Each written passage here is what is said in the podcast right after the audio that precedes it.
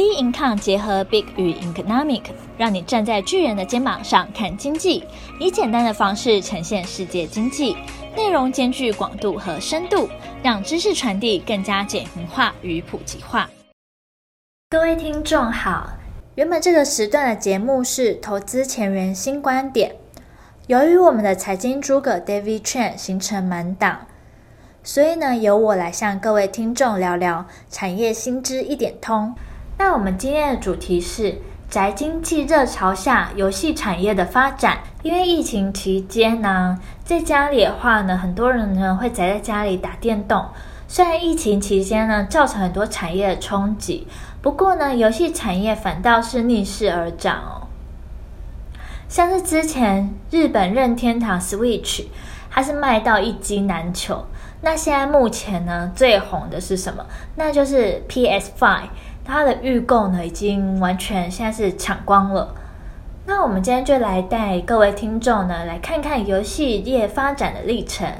那由于刚刚所说的新冠病毒呢蔓延在全球，各国呢就开始实施封城，所以变成说游戏玩家人数呢是大幅的激增。Newzoo 呢预估，二零二零年全球游戏业呢将产值一千五百九十三亿美元，等于说是年增九点三 percent，其中主机呢和手机游戏就占了六十八 percent。WHO 呢为了防止疫情的扩散，它就以 Play Apart Together 的口号，携手十八家游戏大厂推动在家防疫。所以呢，二零二零年第二季手游玩家花费大幅的成长。数据显示说，二零二零年第二季全球手机游戏玩家花费达到一百九十三亿美元，较去年的同期呢增长了二十七 percent。那电子游戏的类别呢分为四种，第一种的话就是街机，就是放在游戏厅啊营业获利的大型机台，像是夹娃娃机。我觉得夹娃娃机好像在前阵子的时候比较流行，最近热潮像稍微降低了。之前的时候大家都很疯夹娃娃，还会拍一些夹娃娃的影片啊，很多的店面都是租给夹娃娃机。但我觉得现在热潮像没有像以前一样那么的盛行了。还有就是台湾的汤姆熊，因为汤姆熊算是国中生、高中生比较常去的。就比较属于那种年轻的小朋友去吧。但我大学的时候呢，我还有再去过一次。然后那时候我好像只花十块还是二十块，就想说稍微玩一下。没想到一玩就受不了，然后就直接就掏出一百块来换那个代币。然后好像陆续好像又花了两三百块，就一直换那个代币，一直玩，就玩下去又不小心掉在那边了。然后玩那个汤姆熊的游戏机，它如果赢了或是赢多少分的话，它不是会有那种小彩票，然后这样冒出来嘛？然后那些小彩票就可以去柜台那边看你的张数，然后可以换那个礼物。我记得我小时候的时候还有拿到那种小画板，结果呢，我那时候大学的时候去玩，总共大概花了三四百块在玩游戏，就拿到一个好像垃圾的东西。拿到奖品的当下呢，就瞬间清醒，觉得自己干嘛花三四百块在这个游戏上。那第二个的话是电脑游戏，那分为网页游戏还有下载至用户端。网页游戏的话，我相信八年级生应该都非常熟悉一个叫做史莱姆游戏，小学的时候就有吧，小学的时候就开始玩这些东西，像是什么卖章鱼烧啊，还是什么澡堂啊。然后我记得我玩那个什么章鱼烧的时候，都会一直烤焦。还有一个是办公室偷情，觉得那个游戏真的是超好笑，而且几乎每个同学都知道那个游戏吧。我是没有玩到很高分，因为我觉得我玩那个游戏的时候都会觉得很紧张，这样就很怕被那个办公室的老板抓包。我玩到最高好像只有说他结婚，愿意跟他交往这样的成果而已。那我朋友是说他是有玩到说什么。生到宝宝吗？还是什么？不知道各位听众有玩到最后的关卡到底是什么故事结局？可以跟我们分享。那下载至用户端的话，我们那年代应该都是玩《风之谷》，然后跑跑卡丁车、爆爆王，然后我有玩嗯《世纪帝国》，我都是比较玩那种比较简单型的游戏啊。像跑跑卡丁车，它也变成现在可以在手机上玩嘛。我现在看《世纪帝国》，好像还是持续有人在玩呢。那第三种话是电视加机的游戏，像是任天堂啊、Sony 啊、Microsoft 啊。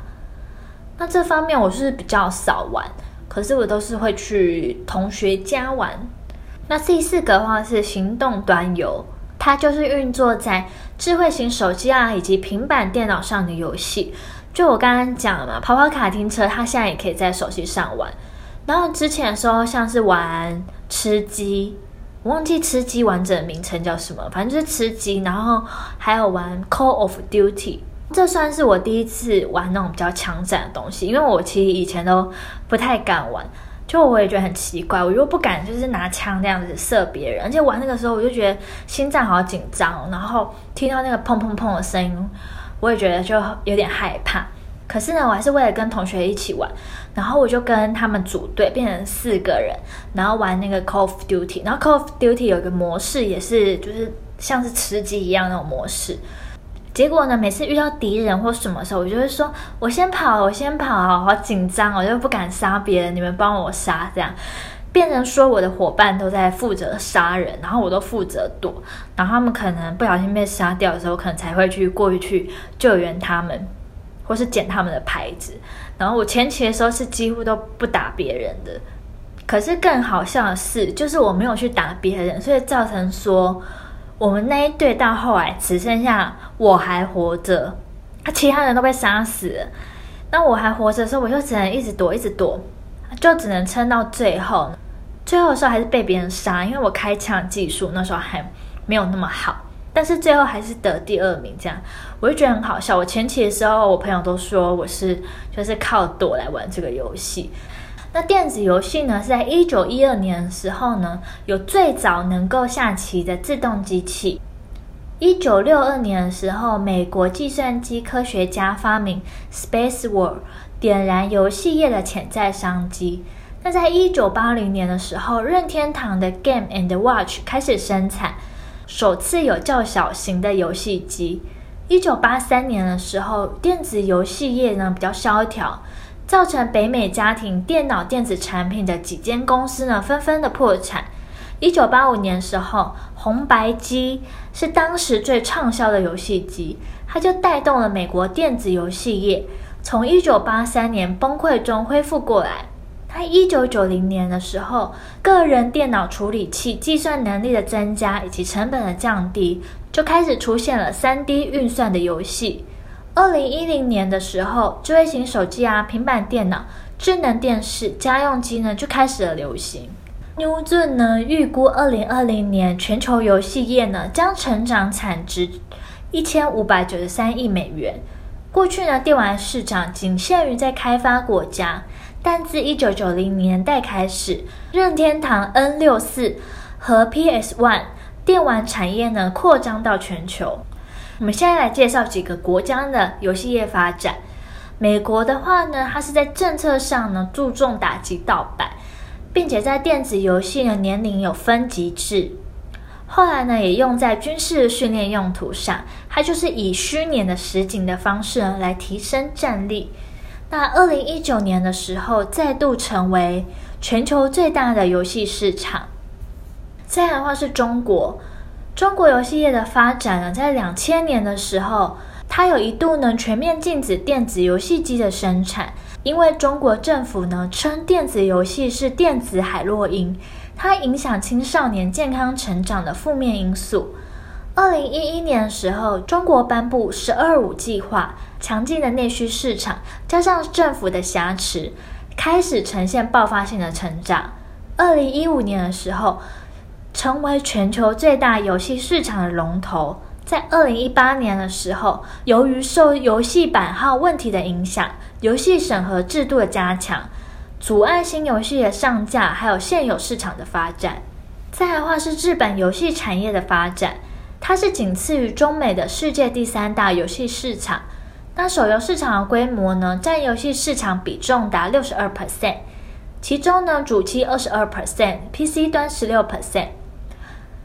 那日本主机游戏的市场啊，诞生的关键的标志，就是一九八三年的任天堂，它推出了红白机。